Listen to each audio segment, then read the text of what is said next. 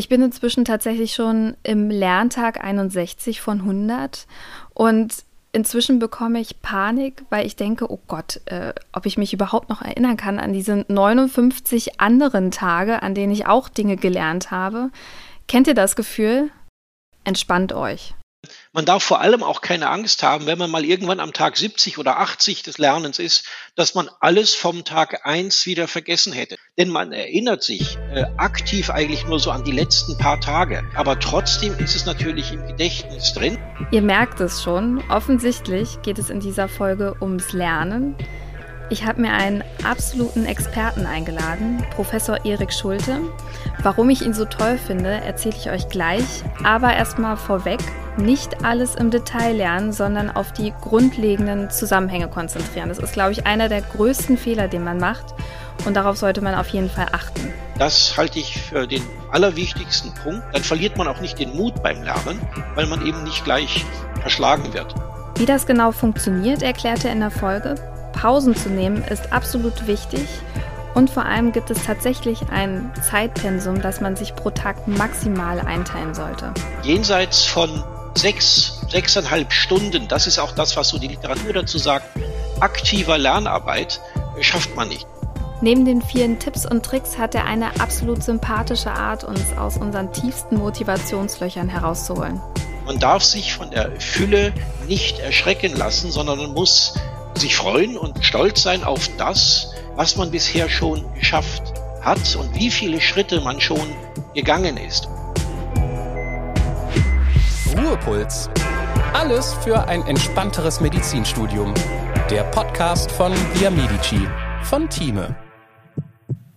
Als wir über das Thema Lernen gesprochen haben, ist mir direkt ein Name eingefallen. Und zwar eine Person, die mich sowohl durch die Vorklinik gebracht hat und ähm, auch noch, denke ich, viel Einfluss auf mein Lernen im, im jetzigen Zeitalter irgendwie beigetragen hat.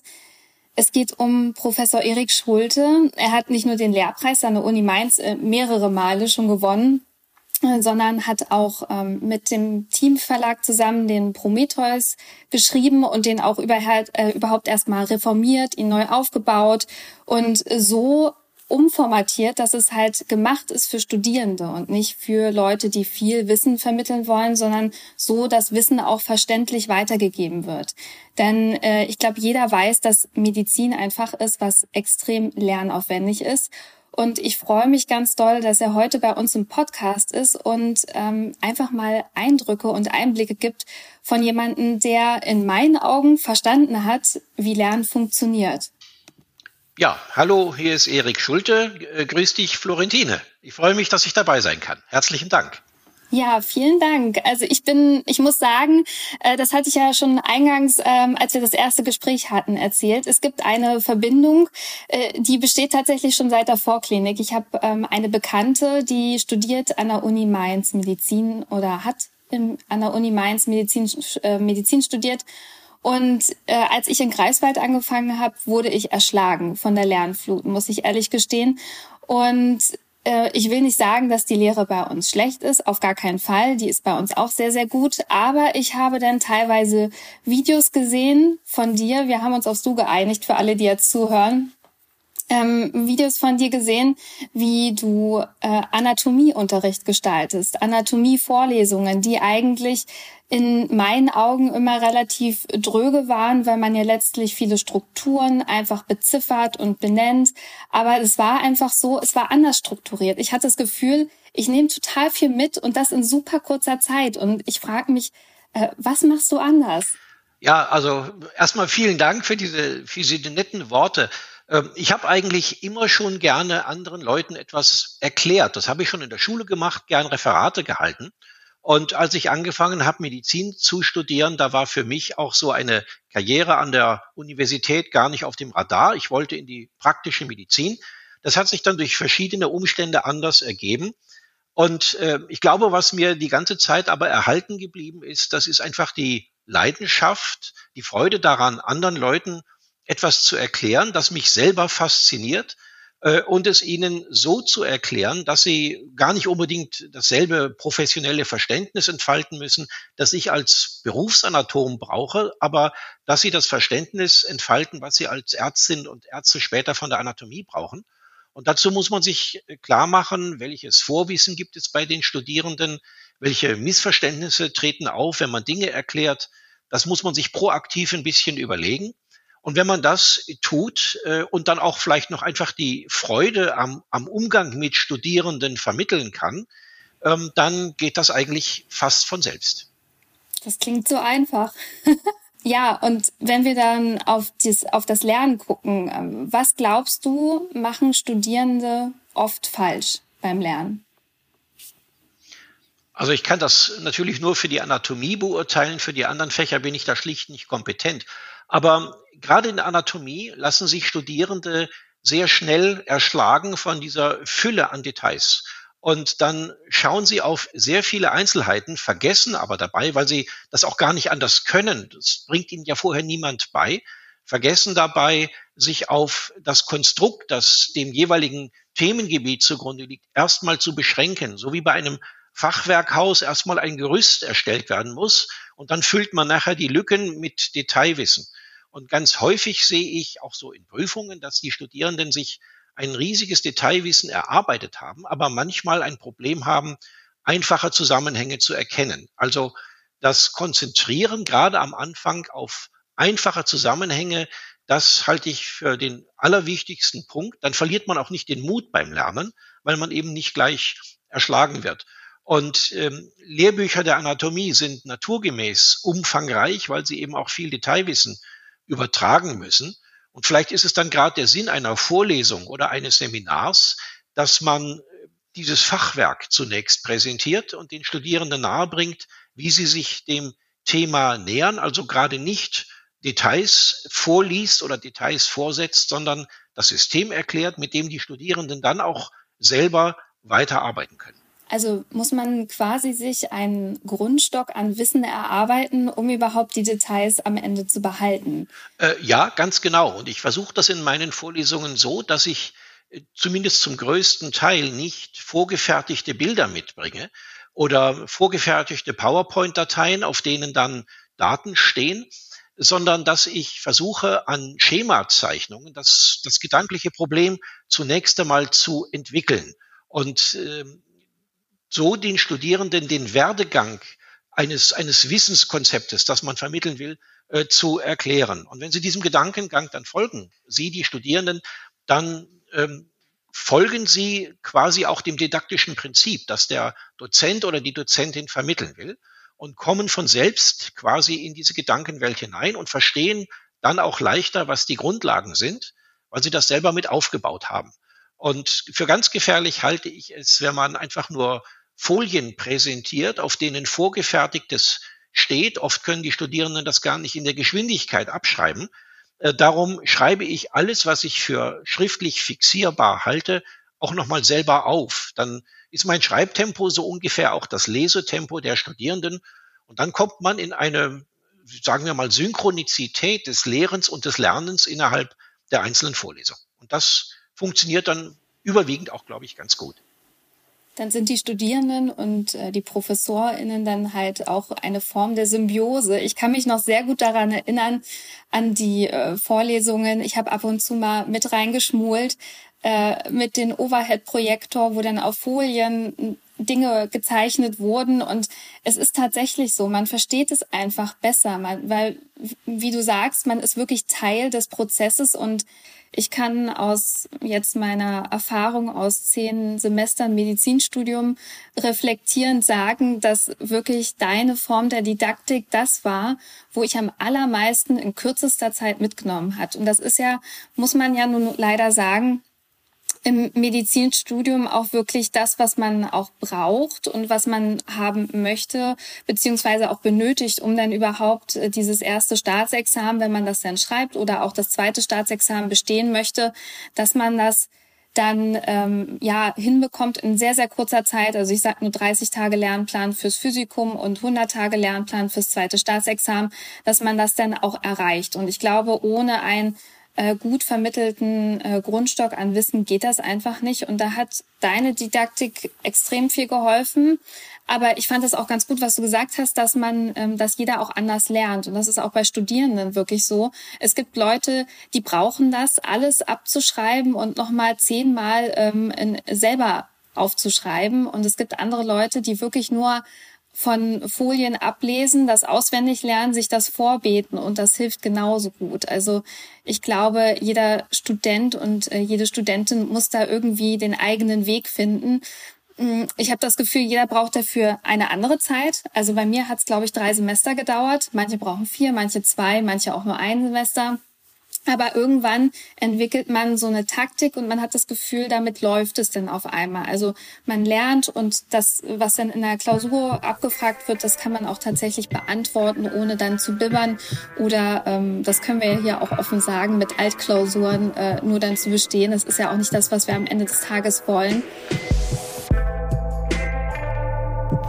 Und genau da ist Via Medici eine super Unterstützung mit dem eingebauten Lernplan. Wie immer und erklärt uns das Antonia aus dem Via Medici Team. Antonia, erzähl mal, wie kann uns der Lernplan an dieser Stelle weiterhelfen? Ja, der Lernplan gibt dir einfach eine optimale Struktur mit, sowohl für den Lerntag an sich, aber auch über die ganze Zeit des Lernplans. Die Zeit, das sind für das erste Staatsexamen entweder dann 40 oder 60 Tage und für das zweite Staatsexamen sind es 100 Tage. Die Lerntage haben wir so gut strukturiert, dass du auch das Optimale aus dem Lerntag rausholst. Dass du am Anfang mit einem kleinen Warm-up startest und dann die Hälfte des Tages durch die Lehrmodule gehst. Du eignest dir das Wissen an und kannst an der zweiten Hälfte des Tages anhand von den alten IMPP-Fragen dann dein Wissen testen und zwar da zu den Themen des Vortages. Das hat sich einfach gezeigt, dass so mehr hängen bleibt. Wenn du dann am Ende des Lerntages noch ein bisschen Energie und Zeit hast, haben wir nochmal die Lernmodule des Tages im Speedmode für dich vorbereitet, damit du dich durch die wichtigsten prüfungsrelevanten Fakten klicken kannst. Ansonsten bieten dir die Lernpläne wirklich eine gute Struktur. Du kommst an dem Wichtigsten vorbei, was du brauchst und musst dir keine Sorgen machen, was zu verpassen. Also viel Erfolg! Probiert es mal aus. Also ich kann nur sagen, ohne Lernplan wäre ich mehr als aufgeschmissen, gerade im Lernen fürs Staatsexamen. Aber jetzt erstmal zurück zu Erik Schulte. Und jetzt kam aber, und man muss es einfach so sagen, die Pandemie. Und das ist einfach auch eine Herausforderung, sowohl für Dozierende als auch für Studierende. Und hast du vielleicht einen Tipp, wie man, wenn man zu Hause sitzt und sich so denkt, das ist überhaupt nicht greifbar gerade für mich, was man dann machen kann? Also ich denke, das Beste ist wirklich der Kontakt mit Studierenden. Und wenn der physisch nicht erfolgen kann, weil man sich nicht in der Studentenbude treffen kann, dann liefern ja heute die Medien doch die Möglichkeit, sich individuell und direkt persönlich mit Kommilitonen über ein Problem zu unterhalten, ja, über WhatsApp oder äh, einfach neue Medien, mit denen auch äh, ein Gesichtskontakt zum Beispiel möglich ist. Das Telefon äh, ist nur die Stimme, aber wenn man dem anderen beim Sprechen ins Gesicht schaut, das bringt schon etwas. Ähm, ich glaube, also einerseits der Kontakt mit den Kommilitoninnen und Kommilitonen über die neuen Medien, das kann schon sehr helfen, dass äh, man einfach mal andere um Rat fragen kann. Aber ich denke, Studierende sollten auch die Chance nutzen, ähm, ihre Dozentinnen und Dozenten anzusprechen, nach Tipps und um Rat zu fragen, ihnen eine Mail zu schreiben oder auch einfach nur anzurufen und zu sagen, ich habe jetzt in der Situation das folgende Problem, haben Sie einen Tipp, haben Sie einen Hinweis? Und ähm, das ist ja dann oft so, dass man von Studierenden selber hört, wie sie die Situation bewältigen und dann kann man anderen Studierenden, die äh, um Hilfe bitten, äh, einen solchen Rat von Kommilitoninnen und Kommilitonen direkt weitergeben. Also das, was an Kommunikation noch möglich ist, wenn auch nicht physisch direkt, das sollte man so weit wie möglich nutzen. Äh, und das, das glaube ich, hilft dann auch durchaus. Ja, auf jeden Fall. Also ich kann mir das auch gut vorstellen. Ich denke mal, dass der ein oder andere Studierende, der jetzt zuhört, sich denkt, okay, ich kann jetzt wahrscheinlich auch nicht jeden eine E-Mail schreiben. Es gibt gewisse Dozenten und Dozentinnen, da weiß man vorab schon, da wird es ein bisschen schwieriger, mit um Hilfe zu fragen, in Anführungsstrichen. Aber ich glaube, dafür hat man ja auch ein gewisses Gespür, wen man da ansprechen kann und wen eher weniger. Also ich kann das aus Erfahrung auch sagen, dass äh, wir hatten einige Seminare in Zoom mit Breakout Rooms und so und also wirklich so mit einem Konzept dahinter. Das ist, glaube ich, auch für Dozierende extrem anstrengend, sowas aufzubauen und das didaktisch ähm, interessant und äh, mit Mehrwert zu bestücken. Aber ich muss sagen, es hat extrem viel Spaß gemacht. Und wir haben auch super viel gelernt, also dass man dann letztlich in einer sehr, sehr kleinen Gruppe aus zwei bis vier Personen ein, ein Problem erörtert und der Dozent dann halt sich zwischendrin reinschaltet, guckt, ob quasi das Thema auch wirklich bearbeitet wird und nicht irgendwie über äh, ja den letzten Besuch im Restaurant gesprochen wird und ähm, man sich dann am Ende in der Großgruppe austauscht. Also das fand ich schon sehr, sehr gut. Ich habe erst dachte ich, oh nee, das ist total nervig und äh, das klingt schon super anstrengend und äh, dann mit dem Video und dann funktioniert das nicht und jeder hört sich zeitverzögert. Aber am Ende, muss ich ehrlich gestehen, war das wirklich toll. Und das war ähm, natürlich kein Ersatz für ein, eine physische Anwesenheit, aber das war wirklich eine Methodik, mit der ich das Gefühl hatte, ich nehme jetzt wirklich aktiv was mit aus dem Seminar und es ist halt nicht das, was du sagst, so, äh, also was du auch äh, gesagt hast, was nicht wirklich ähm, funktionieren kann oder auch äh, seltener funktioniert, wenn man nur Folien vorliest. Und das ist ja leider so ein bisschen auch der, der überrumpelten Situation, denke ich mal, geschuldet, dass man plötzlich auf digital umstellen musste. Das äh, passiert ja nicht von heute auf morgen. Und äh, ja, da fehlt halt der Kontakt. Und äh, sind Sie eigentlich einer, der das gerne mag, wenn die äh, Studierenden ihre Kamera anhaben oder sollen die lieber die ausmachen? Also ich würde, ich würde es vorziehen, wenn Sie die Kamera anmachen, weil ich gerne beim Sprechen Menschen ins Gesicht schaue oder auch wenn, wenn Menschen dann mit mir sprechen, dass ich das Gegenüber sehe und ähm, darum, weil das ja auch im Hörsaal so ist. Da schaut man einander ins Gesicht oder in einem Seminarraum, in einem physischen Seminarraum. Da wäre schon gut, wenn die Kamera an ist. Aber manche sagen, naja, Seminar ist morgens um neun, ich bin noch nicht salonfähig und mein Zimmer ist auch noch nicht aufgeräumt. Da verstehe ich auch, dass, weil das ja dann oft aus privaten Räumen kommt, dass die Studierenden da auch ihre Privatsphäre schützen wollen. Also ja, Kamera an wäre schön, aber wenn nicht, äh, ist auch in Ordnung. Hauptsache, die Studierenden arbeiten dann gerne mit. Das ist das mhm. Wichtigste. Und wir sprechen jetzt hier ganz viel über Lernen und wie man besser lernen kann und äh, dann noch effizienter werden kann am Ende des Tages. Wie viel Auszeit darf man sich denn gönnen?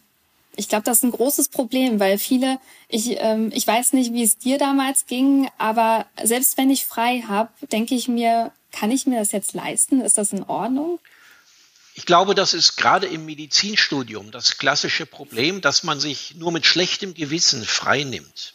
Man muss sich ja manchmal fast sogar dazu zwingen, sich frei zu nehmen. Und ich sehe das bei meinen eigenen drei Söhnen, die äh, alle drei im Moment im Studium sind. Und wenn man spricht, dann kommt oft so die Frage, ja, äh, kann ich mir da jetzt frei nehmen? Übernächste Woche ist Klausur. Ähm, ich glaube, Auszeit ist etwas ganz, ganz Wesentliches. Und es geht nicht darum, ähm, dass man ähm, permanent lernt, sondern es geht darum, dass man in der Zeit, die man sich zum Lernen nimmt, strukturiert lernt. Also nicht zwei Tage vor der Prüfung so eine Bulimie-Phase, wo man Wissen anhäuft, dass man dann sowieso schnell wieder vergisst, sondern sich für jeden Tag, an dem man arbeiten will, ein Programm macht. Ähm, kein Mensch hält das zu 100 Prozent durch. Da ist mal immer irgendwas, was dazwischen kommt. Aber selbst wenn das dann nur zu 90 Prozent klappt, ist das gut. Und ich finde es ganz wichtig, dass man in dieses Programm auch ganz gezielt Freizeit einbaut, auf die man sich dann auch wirklich freut.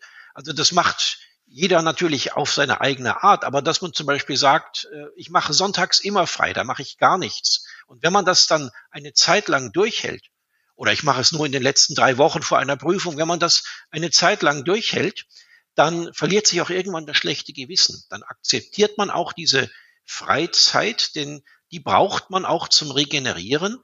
Äh, wenn man die Freizeit, die man an, auf die man sich eigentlich freut und nach der man sich eigentlich sehnt, wenn man die auch noch mit Lernzeit füllt, dann ist auch das Lernen nicht ähm, effektiv, sondern man muss sich, äh, ja, man muss so quasi den inneren Schweinehund, wenn ich das mal so formulieren darf, überwinden ähm, dieses schlechte Gewissen zu betäuben, indem man sagt, ja, jetzt nehme ich nicht den Sonntag auch noch, denn ich habe ja schon von Montag bis Samstag gelernt.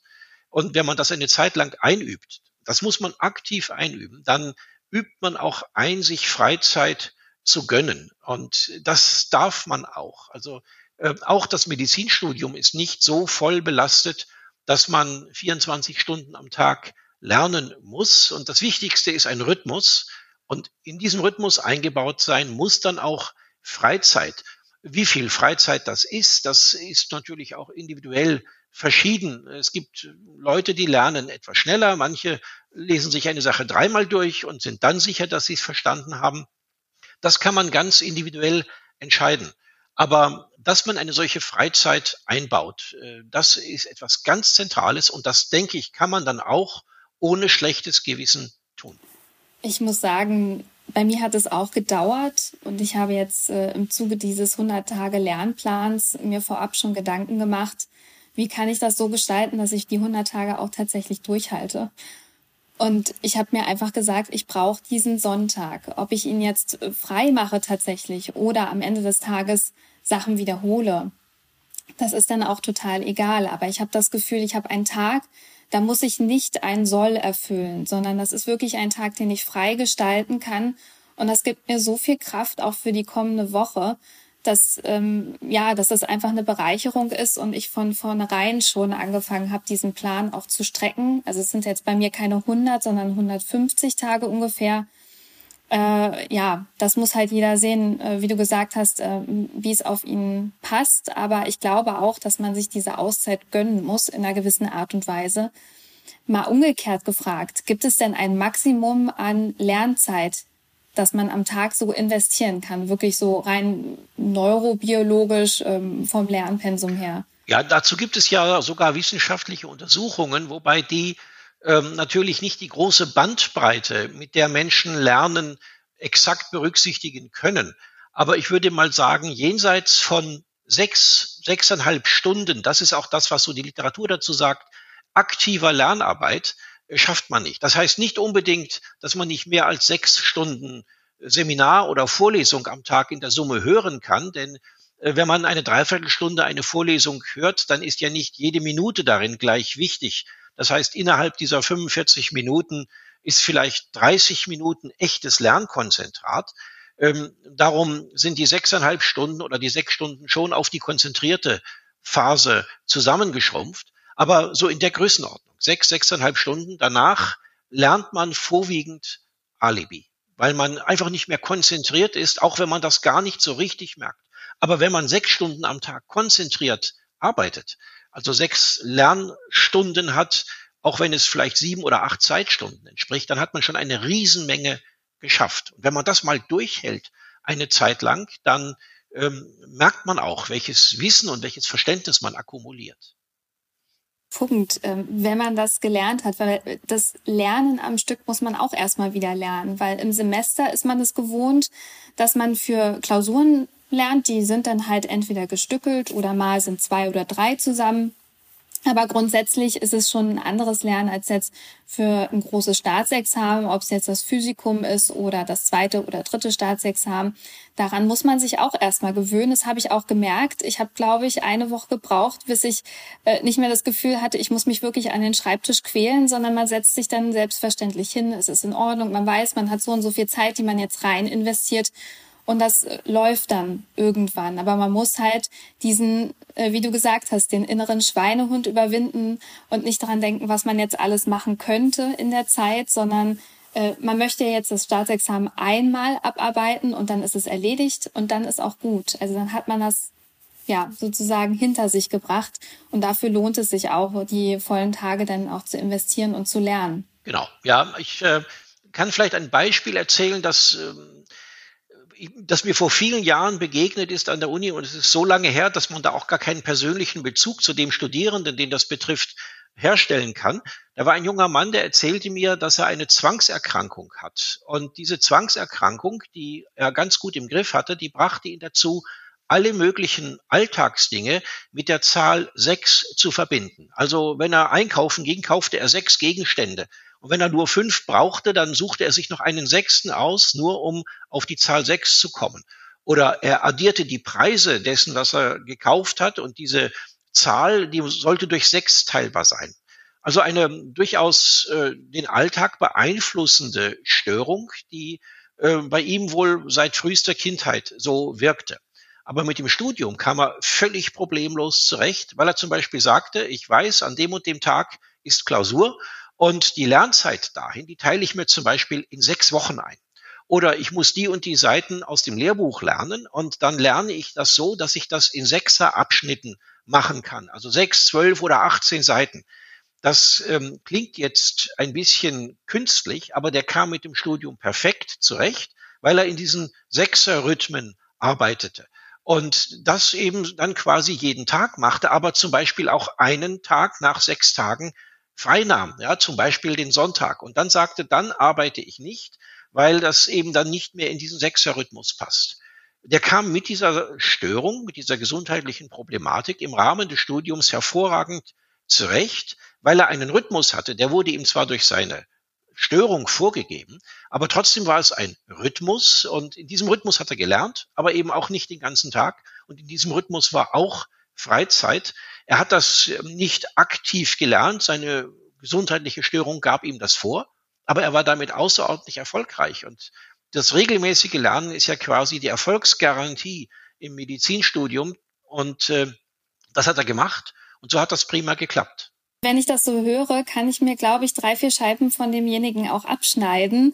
Äh, und äh, man muss natürlich jetzt nicht anfangen, ähm, alles im Supermarkt bis sechs zu zählen, aber trotzdem diese Rhythmik auch in seinen Alltag einzubauen, so schwer es am Anfang auch zu sein scheint, ist eine unglaubliche Unterstützung auch später ähm, unabhängig jetzt auch vom Medizinstudium einfach, es geht ja, das Lernen geht ja immer weiter, ob jetzt nun nach dem Studium oder so, ähm, für einen Facharzt, für die Fachärztin braucht man das ja trotzdem immerhin immer weiter und dafür ist so eine Kontinuität nicht verkehrt. Wenn wir jetzt an, ähm, an das Lernen gerade für so riesengroße Prüfungen denken, die einfach einen auch ähm, erschlagen, wirklich mit dem Wissen und teilweise die Fragen auch sehr deprimierend sind. Und äh, wenn man dann einschlägige Portale wie zum Beispiel Via Medici zum, zum Kreuzen und zum Lernen auch nimmt ähm, und man merkt, man kommt irgendwie nicht so vorwärts. Was kann man machen? Irgendwie, was kann irgendwie helfen, dabei den Mut nicht zu verlieren? Ich erzähle meinen Studierenden typischerweise kurz vor Weihnachten, wenn bei uns im Präparierkurs eine sehr ähm, ja, komplizierte und belastende Phase ist, wenn der, das Wissen akkumuliert, ähm, dann erzähle ich denen eine Geschichte. Das ist die Geschichte von den zwei Fröschen. Und diese Geschichte handelt von zwei Fröschen, die eines Tages zusammen spazieren gehen und an einer Molkerei vorbeikommen. Und äh, da entdecken sie, dass das Fenster offen ist und dann springen sie auf den Fenstersims und dann entdecken sie ein großes Fass mit frischer Milch. Und da sind sie furchtbar durstig und springen beide in die Milch hinein und trinken von der Milch. Und als sie genug getrunken haben, merken sie, jetzt ist der Spiegel der Milch in dem Fass so weit gesunken, dass sie nicht mehr oben an den Rand des Fasses können, sie können nicht mehr herausspringen, denn aus einer Flüssigkeit kann man eigentlich nicht richtig rausspringen. Und jetzt strampeln sie buchstäblich um ihr Leben und der eine Frosch, der ist Pessimist und der andere ist der Optimist. Und der Pessimist, der sagt irgendwann, wir werden hier ertrinken und bis morgen früh schaffen wir das nicht, bis vielleicht jemand kommt und uns hier findet. Und er verabschiedet sich von seinem Freund, geht unter und stirbt. Und der andere Frosch, der ist jetzt in einer noch schwierigen Situation, denn der ist ja jetzt alleine. Er sieht auch keinen Ausweg. Er hat tatsächlich auch noch nicht das Licht am Horizont. Aber er ist Optimist und er sagt, aufgeben kann ich auch später noch. Und er strampelt einfach weiter, ohne das klare Ziel vor Augen zu haben. So nach dem Motto, auch ein langer Weg beginnt mit dem ersten Schritt und ein langer Weg setzt sich aus vielen kleinen Schritten zusammen und er strampelt einfach weiter. Und als am nächsten Morgen die Sonne aufgeht und den neuen Tag wach küsst, ist aus der Milch Butter geworden. Und er springt auf der festen Butter aus dem Fass heraus und ist gerettet.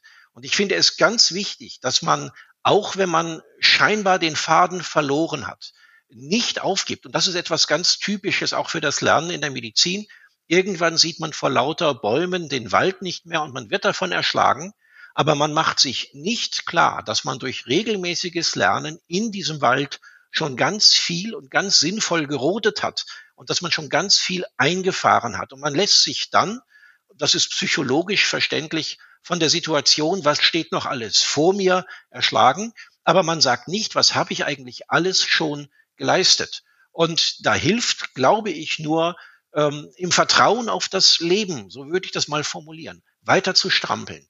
Und bei den aller, allermeisten ist am nächsten Morgen die Milch ja auch zu Butter geworden. Und dann klappt das mit dem Examen auch. Man darf sich von der Fülle nicht erschrecken lassen, sondern man muss sich freuen und stolz sein auf das, äh, sich freuen über das und stolz sein auf das, was man bisher schon geschafft hat und wie viele Schritte man schon gegangen ist. Und dann geht man, ohne dass man das Ziel sieht, einfach den nächsten und den übernächsten und weiteren Schritt und irgendwann ist geschafft. Und ich glaube, das ist das Rezept, das man in der Medizin braucht. Nicht verzagen, auch wenn man das Ziel manchmal aus den Augen verliert. Das war eine schöne Metapher. Äh, ich muss sagen, das äh, motiviert mich jetzt extrem. Ich bin jetzt, glaube ich, so am fast 40. Lerntag und das ist schon, ja, manchmal, manchmal braucht man solche Sätze, die einen einfach auch wieder hochholen und sagen, genau wie du meintest, es ist einfach so, man hat schon so viel geschafft im Medizinstudium. Ich weiß gar nicht, wie viele Prüfungen ich schon, schon geschrieben habe. Wenn man sich das wieder vor Augen führt, was man alles schon in dieser Zeit erreicht hat, dann braucht man auch nicht aufzugeben, weil man wird das schon schaffen. Und es gab mal so eine schöne Idee, es ist wahrscheinlich auch sehr neu modern, aber sich ein Glas anzuschaffen und auf äh, kleine Notizzettel jede Woche zu schreiben, was man erreicht hat, worüber man dankbar ist und stolz ist. Und äh, wenn man mal eine Woche nichts hat, dann ist das auch in Ordnung. Aber dieses Glas wird sich stetig füllen. Und wenn das Glas voll ist oder man einen schlechten Tag hat, greift man einfach rein und zieht sich einen Zettel daraus und erinnert sich dann wieder daran, was man eigentlich vor ein paar Wochen schon erreicht war, hat und worüber man super stolz war, dass man das geschafft hat. Das ist ein tolles Bild mit dem Glas. Und ähm, man darf vor allem auch keine Angst haben, wenn man mal irgendwann am Tag 70 oder 80 des Lernens ist, dass man alles vom Tag eins wieder vergessen hätte. Das ist auch so die häufige Befürchtung, ich habe das alles wieder vergessen, denn man erinnert sich äh, aktiv eigentlich nur so an die letzten paar Tage. Äh, mit denen man gearbeitet hat und in denen man Lernstoff erworben hat. Aber man erinnert sich nicht mehr an das, was man vor 40 Tagen bearbeitet hat. Aber trotzdem ist es natürlich im Gedächtnis drin, so wie man ja auch darauf vertraut, dass das, was man morgen lernen wird, auch im Gedächtnis bleibt. Und man vergisst Einzelheiten. Aber gerade auch in der Situation einer Prüfung werden Dinge, von denen man fast vergessen hat, dass man sie sogar mal gelernt hat, die werden dort wieder aktiv abgerufen. Also ich glaube, ein vorwärts gerichtetes Vertrauen, das ist wirklich ganz zentral wichtig. Das orientiert sich auch nicht an Fakten.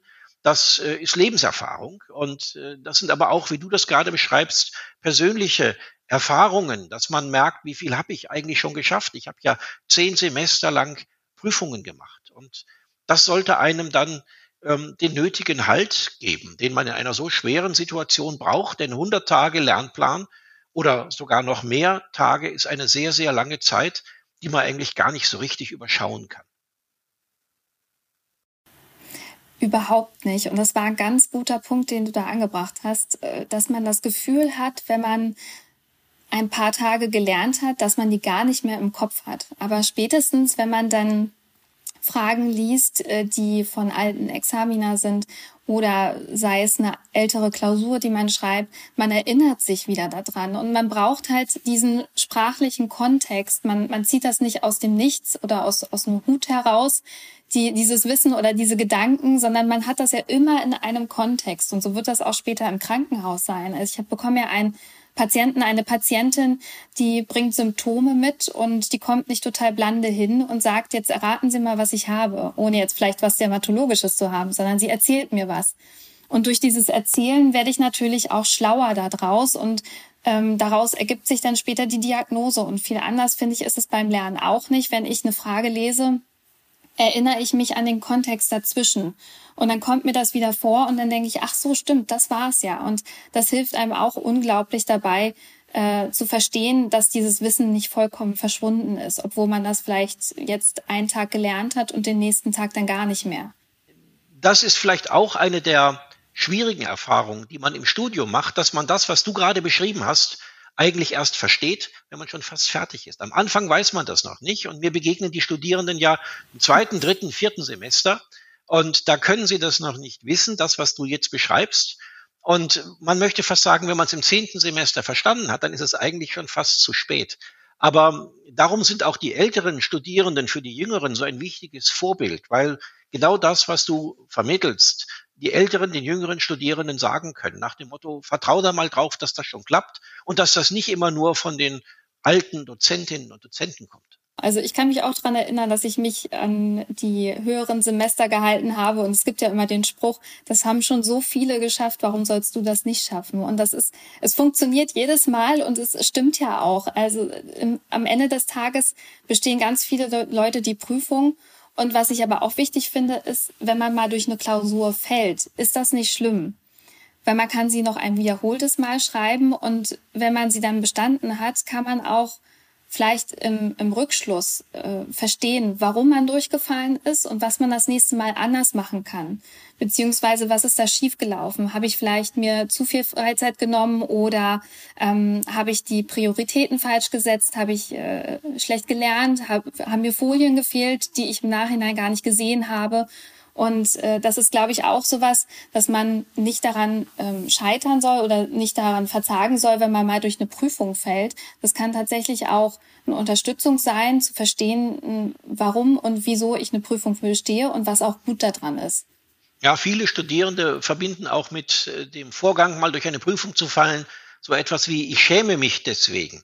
Ähm, man merkt das, wenn man mit den Studierenden so in der Vorbereitung auf das Physikum spricht, das mündliche Physikum ist faktisch als Prüfungsmodus für die Studierenden viel einfacher als das schriftliche Physikum. Man kann im mündlichen Hilfestellung geben, man kann durch eine Prüfung durchführen als Prüfer. Trotzdem haben die Studierenden vor dem mündlichen Examen unendlich viel mehr Angst, weil sie sagen, ja, wenn ich da was Falsches sage, da blamiere ich mich oder so etwas. Ich versuche dann immer zu erklären, dass sich blamieren gar kein Kriterium einer Prüfung ist, sondern es ist eben richtig oder es ist falsch. Und ähm, blamieren oder ich muss mich schämen ist eigentlich gar kein Punkt, der in einer Prüfung vorkommt. Die anderen haben ganz analoge Sorgen wie man selber und die müssen auch damit irgendwie fertig werden und die kochen auch alle nur mit Wasser. Man glaubt ja immer nur, die anderen sind besser und alleine man selbst begreift irgendwas nicht. Aber dass das anderen genauso geht, das ist eine ganz wichtige Erfahrung. Und wie du vorhin mal sagtest, ganz viele vor euch haben das auch schon geschafft. Ihr werdet es auch schaffen in der Prüfung. Das ist tatsächlich einfach die statistische Wahrheit.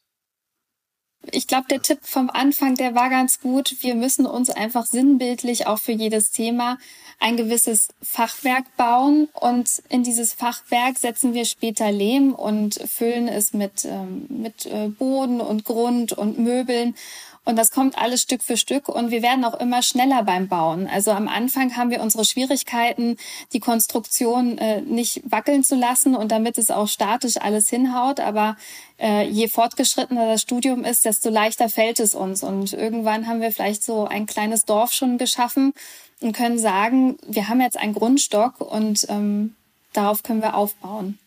Es äh, war super schön, dass wir uns mal persönlich kennenlernen konnten. Wirklich, du hast mich durch die Vorklinik getragen wie sonst niemand. Also es kann leider keiner meiner ProfessorInnen aus Kreiswald. Es tut mir ganz furchtbar leid, wenn die jetzt irgendwie zuhören sollten. Aber das hat mir ganz, ganz, ganz viel geholfen und auch gezeigt, gerade das, was wir heute besprochen haben, ist nichts unmöglich und wir können das alle schaffen, das mit dem Lernen, auch wenn es uns überwältigt mit der Flut an Informationen. Und ähm, ich freue mich, wenn wir noch ein paar mehr tolle Didakten wie dich bekommen. Und äh, bleib uns lange erhalten. Ich danke dir für deine Zeit. Und bis bald vielleicht mal. Ja, ich danke für deine vielen Fragen und deine Kommentare und dass ich dabei sein durfte. Hat mir viel Spaß gemacht. Herzlichen Dank und auf Wiedersehen oder besser gesagt auf Wiederhören. Ja, auf Wiederhören.